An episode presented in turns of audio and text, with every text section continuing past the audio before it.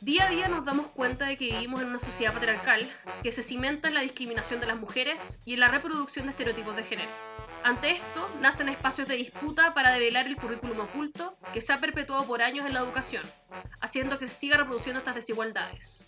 ¿Es lo mismo hablar de educación no sexista que hablar de educación feminista? ¿Qué cambios debiesen realizarse a nivel estructural, institucional y personal para construir una sociedad más igualitaria? ¿Cuál es el rol de los docentes y la educación en este cambio? Soy Trini Arellano y este es el treceavo capítulo de Consejo de Profes. Bienvenidas, bienvenidos, ¿cómo están? Hola, amiguitos. Hola amigo, bien aquí. Una nueva semana.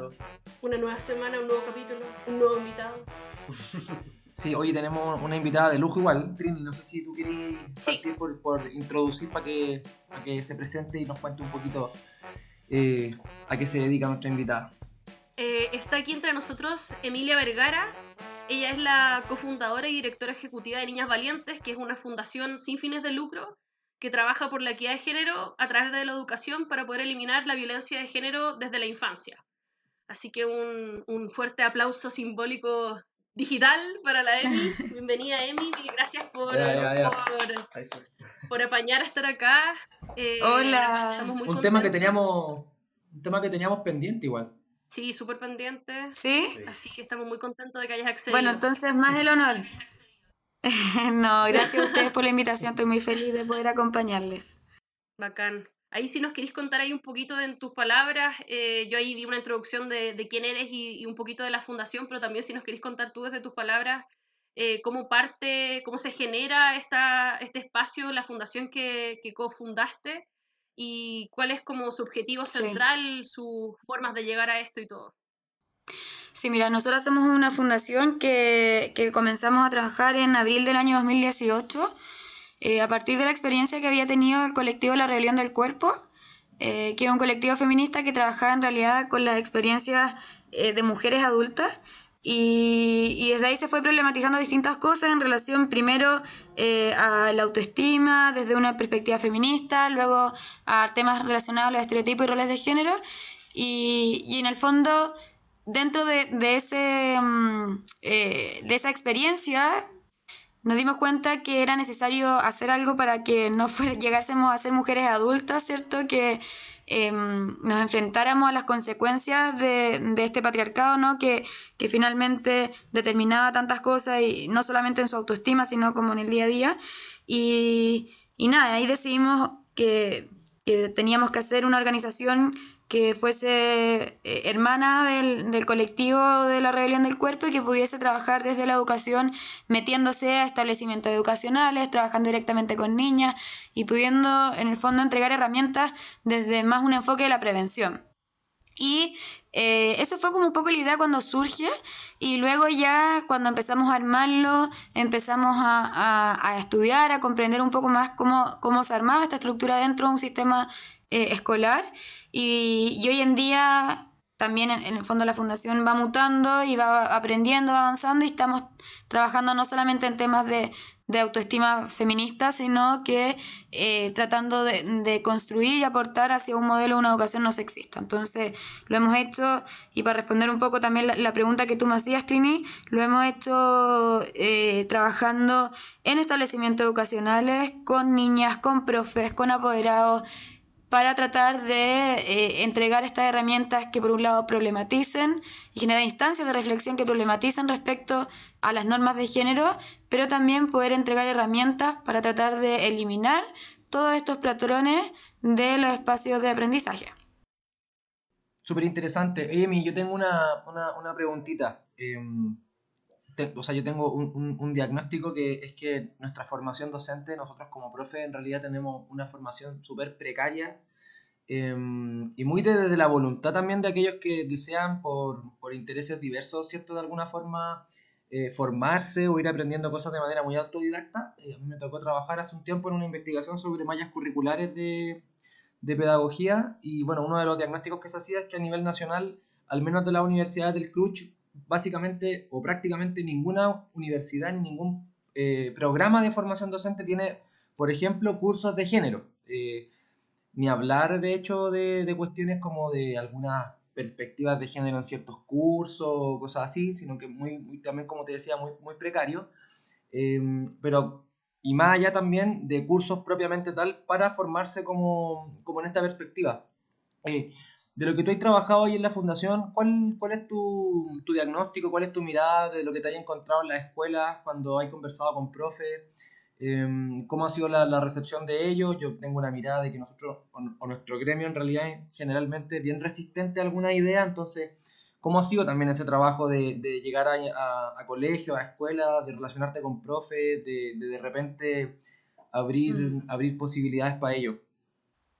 Sí, bueno, yo creo que comparto un poco el, diagnóstico que tú hacías en relación a, la carrera, o sea, a la, en el fondo los estudios no solamente universitarios, técnicos, incluso en otros espacios de, educación no formal, eh, hay poco.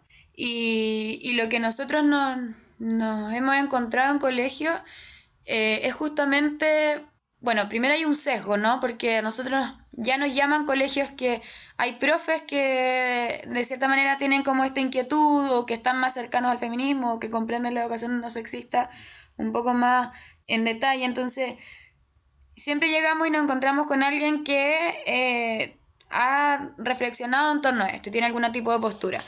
Pero hay muchas que no. Y muchas veces son esas, eh, esos equipos docentes que eh, tienen que ir medio obligados a, a esta capacitación y, te das cuenta que, que hay mucha resistencia, pero también que hay una generación joven, incluso alguna ni siquiera tan joven, que comprende rápidamente y logra ver rápidamente el daño que genera estas normas de género eh, replicadas en, dentro de, del aula, en los distintos espacios. Entonces, si bien hoy día, como tú decís, no hay de base una formación en género, eh, yo creo que igual eh, este tipo de, de actividades, este tipo de fundaciones, eh, las organizaciones de colectivos que están mostrando y movilizándose en estos temas, hacen que haya un leve despertar en esos profes que, que no lo recibieron de base.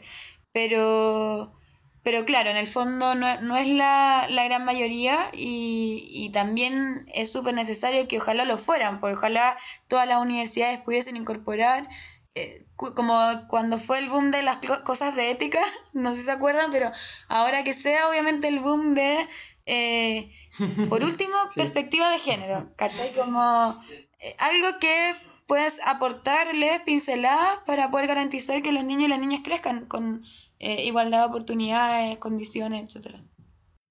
Buena, Emilia. Muy interesante. De hecho, yo pucha, quería preguntar algo parecido a lo que decía el Seba, pero voy a tratar de reelaborarlo quizás de otra manera. De hecho, me llamó la atención ahora que tú dijiste que claro, ustedes van a los colegios que los llaman de alguna forma, entonces tú decías que ya hay un sesgo, porque me imagino yo que también está este gran número de, de colegios que quizás no los llaman porque no ven un problema, deben pensar que, que están haciendo las cosas bien, que o, o no están detectando quizás ciertos patrones. Eh, entonces quizás mi pregunta va como, ¿qué crees tú que se podría hacer quizás en esos casos a nivel más estructural eh, en el sistema educativo chileno? ¿De acuerdo a lo que tú has podido como observar en, en tus experiencias o en, o el diagnóstico que ustedes tienen como fundación, quizás, no sé, a nivel curricular, a nivel organ, organ, ah, organizacional, sí. eh, si es que crees tú que hayan ciertas medidas quizás de, o ciertas políticas que se puedan implementar para que esos cambios sean quizás un poco más rápidos o un poco más a niveles más masivos. Sí, mira, yo si te, soy, si te soy sincera, yo creo que estamos un poco lejos de lograr que fuese, y menos en este gobierno, que fuese como incorporado a nivel ministerial, por ejemplo, que sería obviamente el sueño de todos nosotros, como que eh, hubiese como una reforma, ¿no? No solamente del currículum, eh, a las bases curriculares, sino eh, más integralmente.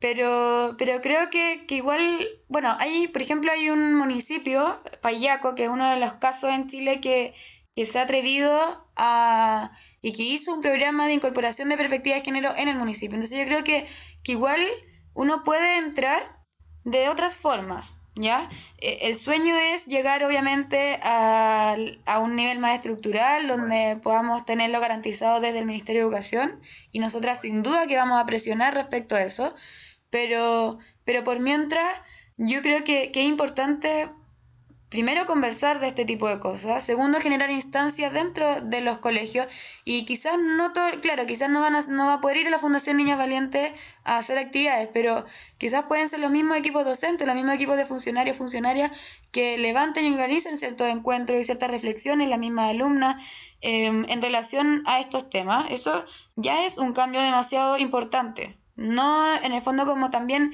dejar de pensar que, que, solamente como ciertas, incorporar protocolos, incorporar, no sé, cambios en las bases curriculares, cosas así, son los únicos cambios que podemos hacer. Entonces yo creo que, que primero es como este llamado a movernos desde el lugar que podamos. Eso ya va a ser un cambio. Segundo, obviamente, tratar de incorporar eh, la perspectiva de género a todo el proyecto educativo que tenga el colegio. Y en tercer lugar, no solamente pensar eh, desde que eh, las propuestas tienen que ser en, relación al currículum, sino que cómo podemos generar cambios a nivel institucional, cómo nos cuestionamos, cómo desde, eh, está, no sé, estamos planteando el, el, protocolo de disciplina del colegio, ¿cómo se llaman? se me fue la palabra, pero... ¿Cómo se llaman los... Ustedes, profes, tienen que saber, pues. el, el reglamento, eso. Eso. Al reglamento como de conducta. Exacto.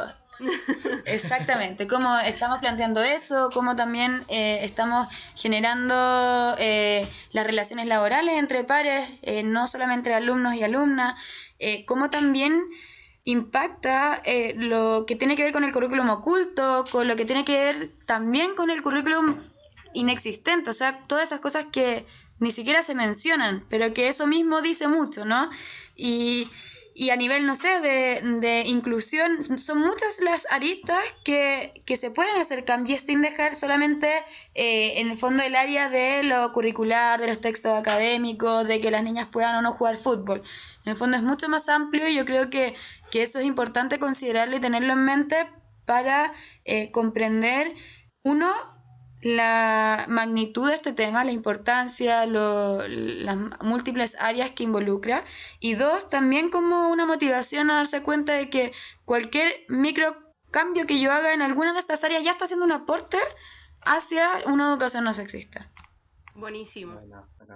Ahí, Emi, yo tengo una duda más como experiencial a partir de ustedes que han llevado estos talleres y estos programas a distintos colegios. Me encantaría saber eh, cuál ha sido la respuesta de las niñas que han participado en sus talleres, como si, porque me acuerdo que tú me contabas en otra ocasión que los cursos en general en los que han hecho estos talleres son, me parece que séptimo, octavo, ahí corrígeme tú, pero me encantaría saber cómo si es que ellas tenían nociones de feminismo, si es que habían si es que esto fue como realmente una apertura de ojos ante temas que nunca se habían cuestionado, cómo fue como la experiencia directa trabajando estos temas con niñas en establecimientos educacionales.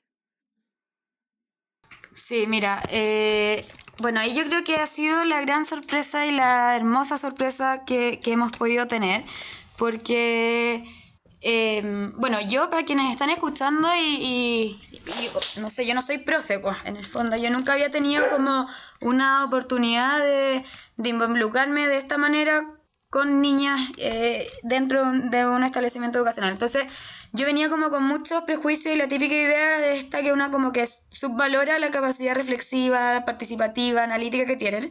Entonces, lo primero fue como eh, estuve muchos meses en, un estado continuo de estar como asombrada. Yo no podía creerlo, como que estaba demasiado asombrada de la recepción que tenían, de cómo eh, estos temas lo tenían tan incorporados dentro y ya tenían ciertas opiniones que niñas muy chicas, o sea, nosotros trabajamos desde quinto básico para arriba, o sea, desde esa edad ya las cachaban todas, diciéndolo muy coloquialmente, pero pero en el fondo eso fue como lo primero que me llamó mucho la atención y que fue como, wow, en realidad eh, es una generación distinta que ya viene con, con una cierta rebeldía que a mí me encanta y también con un ejercicio más cercano al pensamiento crítico que lo que yo tuve cuando era niña en la universidad, etc. Entonces, en ese sentido, em, la, la, respuesta y también la, la acogida ha sido muy buena, son temas que, a muchas de ellas les hace sentido, muchas de ellas, eh, o sea, nosotras, para que ustedes hagan una idea, al principio éramos muy cuidadosas con el lenguaje que usábamos, eh, si hablábamos o no de feminismo, si es que les hablábamos algo de patriarcado, y eso era como, ya, no, no lo vamos a tocar porque, bueno, entendíamos que el contexto, qué sé yo, y eran ellas las que dentro de nuestras actividades ponían estos términos y ponían en el fondo como estas, em, estos puntos como un aporte a la discusión que sin duda que son fundamentales y ahí te das cuenta que, que en el fondo es una generación que viene y que tiene incorporado eh, estas reflexiones y que siguen de igual manera que nosotras y nosotros recibiendo los mismos mensajes, los mismos comentarios sexistas, los mismos, eh, en el fondo, mm, órdenes desde el patriarcado, pero que a diferencia de nosotros, ya las tienen problematizadas en muchas oportunidades. Entonces eso es muy bacán y, y, nos permite mucho eh, el poder en el fondo no solamente visibilizar, sino construir y que ellas generen ciertas propuestas para su propio entorno. Súper, Emi, en ese, en, ese mismo, en ese mismo foco, eh, ¿nos podría ir de alguna forma como contar cómo ha sido el trabajo con, niñas eh, más pequeñas, por ejemplo, de, de, ese grupo de quinto básico, en términos de metodología, de, de, la conversa con ellas, cómo han trabajado, han ocupado algún tipo de metodología en particular? Eh, o qué sé yo, han visto películas, han leído algún texto, han dibujado, ¿cómo, cómo es el acercamiento más, más de, presentar estos, estos temas que de repente uno, claro, como bien decís tú, cree que, que son menos alejados a ellos, pero, pero que la tienen súper clara igual, pero si nos podéis contar un poco cómo ha sido trabajar o metodológicamente eso con, con, las niñas, eh, sería bacán. Mira, en relación a eso, nosotras hemos ido, bueno, aprendiendo también en cómo construir un, eh, una metodología, yo creo que un poco patudo decirle metodología aún, pero, pero en el fondo arma nuestros programas. Eh, pero, pero en general yo creo que los aprendizajes van hacia, primero, eh, ojalá respetar y generar espacios que sean separatistas. y, y, ahí yo no digo que solo haya que trabajar con, los, con las niñas, sino que, pero sí que ojalá puedan estar separadas las niñas y quienes se sientan niñas de los niños y quienes se sienten niños, como eh, generar instancias eh, separadas entre ellos. Eso es uno, y, eso lo, decimos desde la experiencia. Al principio nosotros hacíamos cosas mixtas y el resultado no es el mismo. Segundo, eh, fomentar siempre el pensamiento crítico. Entonces nosotras, para que ustedes se hagan una idea, cada sesión de trabajo parte con, una parte de mucho audiovisual, mucho video, ejemplos de video, eh, comerciales, imágenes, lo que sea. Mucho audiovisual y luego una etapa, un, el eje central es un trabajo en grupo, donde ellas levantan desde sus experiencias lo que nosotras queremos que vayan construyendo. Por ejemplo, cuando queremos hablar de estereotipos roles de género, las separamos en grupo y desde sus testimonios, desde sus experiencias, ellas tienen que, eh, no sé, por ejemplo, rellenar unos papeles en los cuales pueden ir escribiendo las frases que han escuchado respecto a lo que eh, tiene que hacer una niña, lo que tiene que hacer un niño, lo que cómo, se tiene que comportar, todo lo que les han dicho. Entonces ellas desde sus propias vivencias van exponiendo en su grupo en particular y se va generando una conversación en la que eh, inevitablemente se va, se va dialogando y, y, se va problematizando en grupos pequeños y luego hacemos un plenario y son ellas las que finalmente llegan a la conclusión, obviamente guiadas por nosotras, pero de lo que es lo que sostiene eh, estas diferencias, lo que es el estereotipo de género, no llegar nosotras y em, entregarle una definición. Eh, entonces, generar y tratar de, de, construir actividades que permitan el pensamiento crítico, que es algo que lamentablemente se ha perdido mucho en los espacios educativos. Y segundo, que desde los testimonios y las experiencias de ellas se levanten eh, esta realidad y se levanten y se construyen estas definiciones que tengan que ver con lo que nosotros queremos hablar, ya sea de, no sé, estereotipos de género, de sexualidad, de, no sé, de roles dentro de la casa, corresponsabilidad, etc. Eso desde las propias vivencias. En el fondo es muy poderoso cuando el testimonio es el que levanta y el que permite la reflexión para construir. Es la única forma que les haga sentido y tratar de llevar siempre hacia los ejemplos de redes sociales que ellas ocupan, los ejemplos de los videos que ellas ven, las influencers, los influencers que ellas conocen.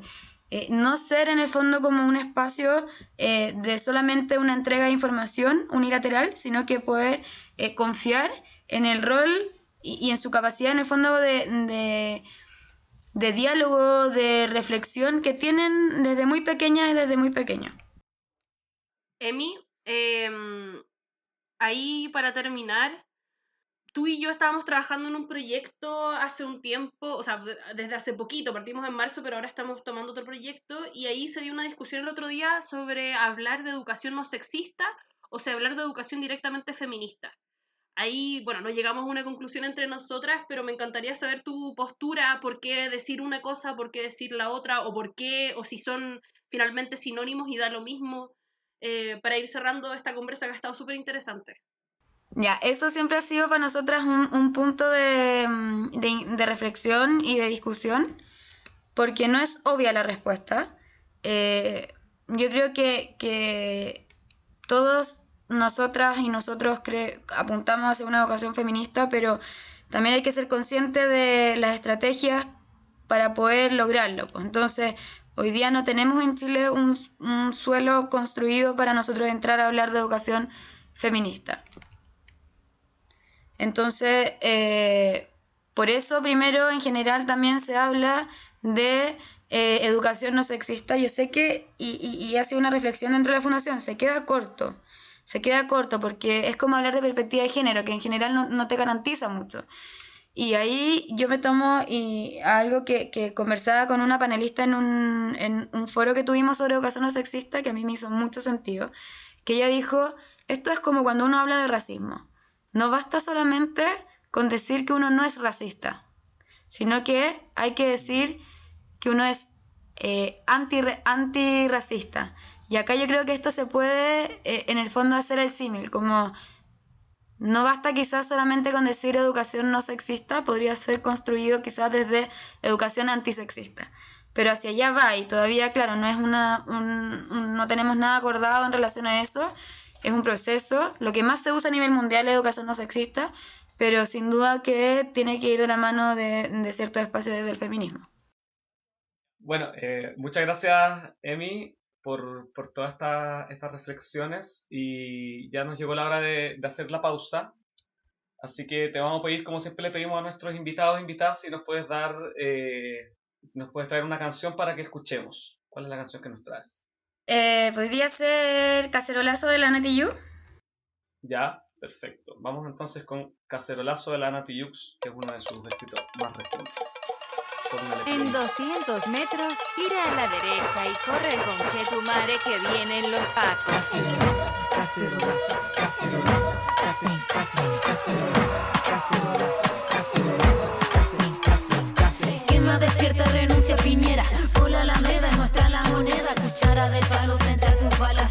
toque de queda. Cacerolazo no son 30 pesos, son 30 años la constitución y los perdonas con puño y cuchara frente al aparato y a todo el estado. Cacerolazo, y escucha vecino, aumenta la vecina y a la barricada de gasolina.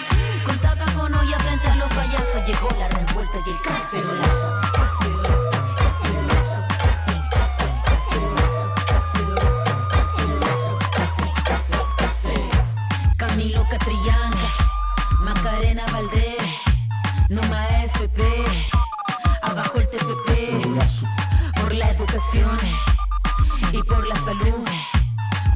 pasión y la fuerza.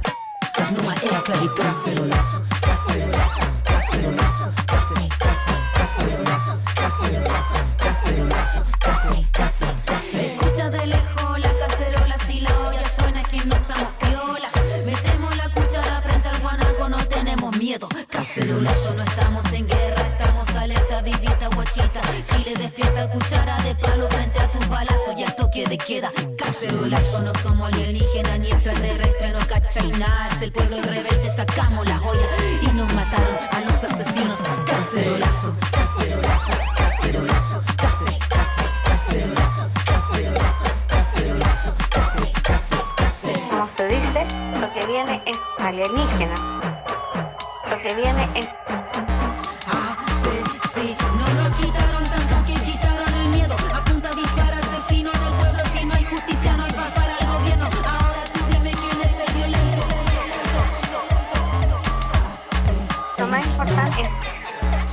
se dice, lo más importante es la cabeza fría, la, la cabeza fría. Muy, muy, muy fría. Muy grave. Mi cabeza.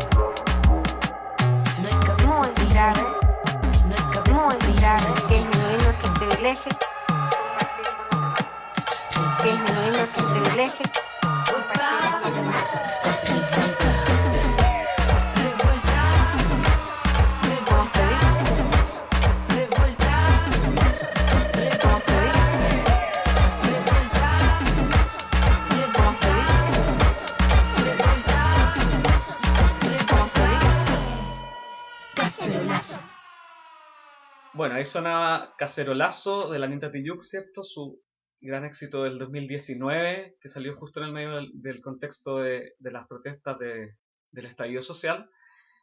Y eh, ahora vamos a pasar a nuestra sección favorita, la más aclamada, la más pedida, solamente por los panelistas en realidad, pero suponemos que el público también la pide. La preferida de todos. Tal cual. la- eh, las recomendaciones pedagógicas. Y como ya es tradición, vamos a pedirle primero a nuestra invitada Emilia que nos dé su recomendación. Adelante, Emilia. Bacán.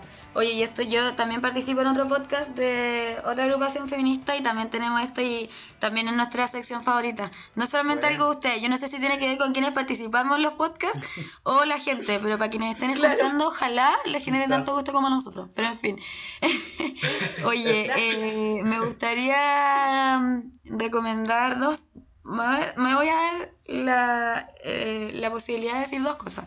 Uno es la serie favor, Sex. Education, que, que yo creo que tiene que ser un, algo que todos quienes trabajan con niñas y adolescentes tienen que ver. Em, que en un- es una serie que tanto que está hecha increíblemente para adultos y para adolescentes que la disfrutan de la misma manera, que habla mm, de muy buena, de muy buena forma acerca de los, los temas de sexualidad y la manera en que hoy día las juventudes están viviendo y entendiendo la sexualidad, así que es muy muy buena. Eh, y también quería recomendar Anne with an E, que es hermosa, es una serie que yo creo que, que refleja muchas situaciones y, y experiencias que las niñas enfrentan eh, en su día a día. Si bien es una serie que, que vuelve hacia años muy antiguos, pero igual hoy día uno se da cuenta cómo siguen enfrentando las mismas cosas y eso es lo triste. Pero lo bonito es que es una niña rebelde, es una niña eh, que, que saca la voz, es una niña que se atreve a ocupar los espacios, a generar vínculos de otras maneras y, y creo que todos tienen que verla, es, es muy bonita y entretenida. Buena, bacán. A mí me han recomendado mucho esa serie, así que quiero puro ver. Sí, Muy lindas las dos. sí, las dos Em, buenas. Voy yo ahora entonces con mi recomendación de la semana. Yo quiero recomendar un, un libro que se llama Una historia de soledad. Es de el autor John Boyne, que es el, el mismo autor de El niño del pijama rayas. Eh, que esa es una novela que sabemos que es dirigida a un público más infantil, pero gracias a esta, a esta novela yo descubrí que esta autora ha escrito novelas para todas las edades y esta es potentísima. Es la historia de un, de un cura eh, irlandés. eh, eh, cada capítulo es un año de su vida, desde pequeño, con cosas que le pasan, hasta que entra al seminario, hasta que se vuelve cura. Y todo esto es durante el proceso eh, en que en que ocurren, empiezan a, a- gatillarse las denuncias por pedofilia y abuso sexual infantil en la Iglesia Católica. Es una construcción de personaje maravilloso, es un libro que te haces empatizar con él, odiarlo, exigirle cosas. eh, me encantó, terminé el libro, pero acongojadísima, llorando así súper intenso, así que lo recomiendo mucho para quienes quieran como agarrar un personaje muy bien construido, muy redondo. Buena. Muchas gracias, Trini. Creo que siguiendo el orden que habíamos instaurado, parece que voy yo. ¿cierto? By Sí. tú, by tú. Ya, buena. Em, yo quiero recomendar una web serie, una web serie chilena que se llama Psicóticas Inseguras. ¡Uh, qué buena! Es buena, ¿cierto? La, la dan ahí, eh, uno la puede encontrar en YouTube. Eh, tiene, una, tiene dos temporadas, la primera que es como del 2017, parece, o antigua, no sé, pero son capítulos cortitos, eh, muy buenos, muy divertidos, que cuenta la historia como de dos chiquillas en el fondo, eh, la Pam y la Javi, que salieron de la universidad de, estudiar audiovisual en el fondo y tienen que enfrentar este, esta difícil salida, ¿cierto?, del mundo universitario al mundo laboral y transitan por diferentes experiencias con las que yo creo que mucha gente se puede identificar. Y ahora hace poquito, recién salió la segunda temporada, eh, que yo solamente he visto como la, primera parte del primer capítulo, pero se ve que es mucho más oscura y está mucho más interesante y son capítulos más largos, como 20 minutos, porque hicieron creo que como un, no sé cómo se dice cuando crowdfunding, parece algo así, bueno, pero tienen, se nota que hay más producción y está muy buena, así que yo la recomiendo mucho, se ve muy rápido y está en YouTube, Psicóticas Inseguras. Buenísimo. Oye, yo estoy muy fome porque no, no he visto muchas cosas del último tiempo, ni, ni he leído, o sea, he leído harto, pero no he leído ni novelas, ni, ni, ni nada del libro objeto. Pero les voy a les voy a dejar ahí colgado cuando subamos estas cosas al Instagram, les voy a dejar un, un link, o les vamos a dejar un link de una entrevista en la tercera a Manuel Canales, sociólogo de la Chile, que hace un, un, interesante análisis sobre el estallido social, eh, como causas eh, y lecturas sobre, sobre cómo llegamos a este, a este momento súper importante en la, en la historia del tiempo presente. Entonces, la vamos a dejar ahí colgada para que, para que el que se anime la lea, una entrevista un poquito más o menos extensa, pero, pero vale la pena leerla, bien lúcida a mí me pareció. Así que la vamos a dejar ahí eh, además que, que trabaja desde temas de jóvenes y de, de esta promesa de esta promesa meritocrática del neoliberalismo en Chile. Entonces es bien interesante también para entender como eh, aquello de lo que nosotros también vivimos como en esta trayectoria. Así que está buena, la vamos a dejar ahí colgada. Buenísimo. Eh, cerramos, le damos las gracias a la Emilia, Nacho. Eh, no sé si, si, si qué podemos decir para cerrar. Yo creo que es un temazo como para hacer 25.000 capítulos respecto al, al mismo tema. eh, y, y- y desde distintas esferas y distintas dimensiones, pero creo que es un súper- una súper buena primera aproximación al tema, así que eh, bacán. Y le damos muchas gracias a la, a la Emi. Sí, muchas gracias a la EMI por, por haberse dado el tiempo y bueno, por el trabajo bacán que están haciendo con la fundación, que están ya expandiendo cada vez más a, a más niñas en Chile para poder aportar en una educación más integral y, y más igualitaria al final. Sí, cierto. Muchas muchas gracias, Emilia, por, por el tiempo, por haber estado aquí. Eh, al principio del capítulo, ¿cierto? Se decía que es un tema que teníamos pendiente y que vamos a seguir teniendo pendiente, claramente. Como decía SEA, podríamos hacer distintos capítulos. Así que, que seguimos como estando en deuda, pero, pero por lo menos ahora creo que tuvimos una buena conversación eh, donde pudimos profundizar algunos temas. Así que muchas gracias por darte el tiempo de estar aquí.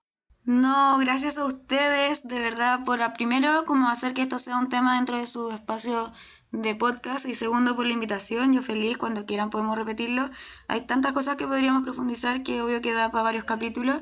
Así que nada, agradecerle y, y simplemente también reiterar a quienes están escuchando que trabajan en espacios eh, educativos. Primero que conozcan a la Fundación Niñas Valientes y segundo que, que puedan también abrir sus propios espacios de, de reflexión dentro de su, cada uno de su entorno. Así que nada, solamente agradecerle y cualquier cosa pueden volver a contar conmigo.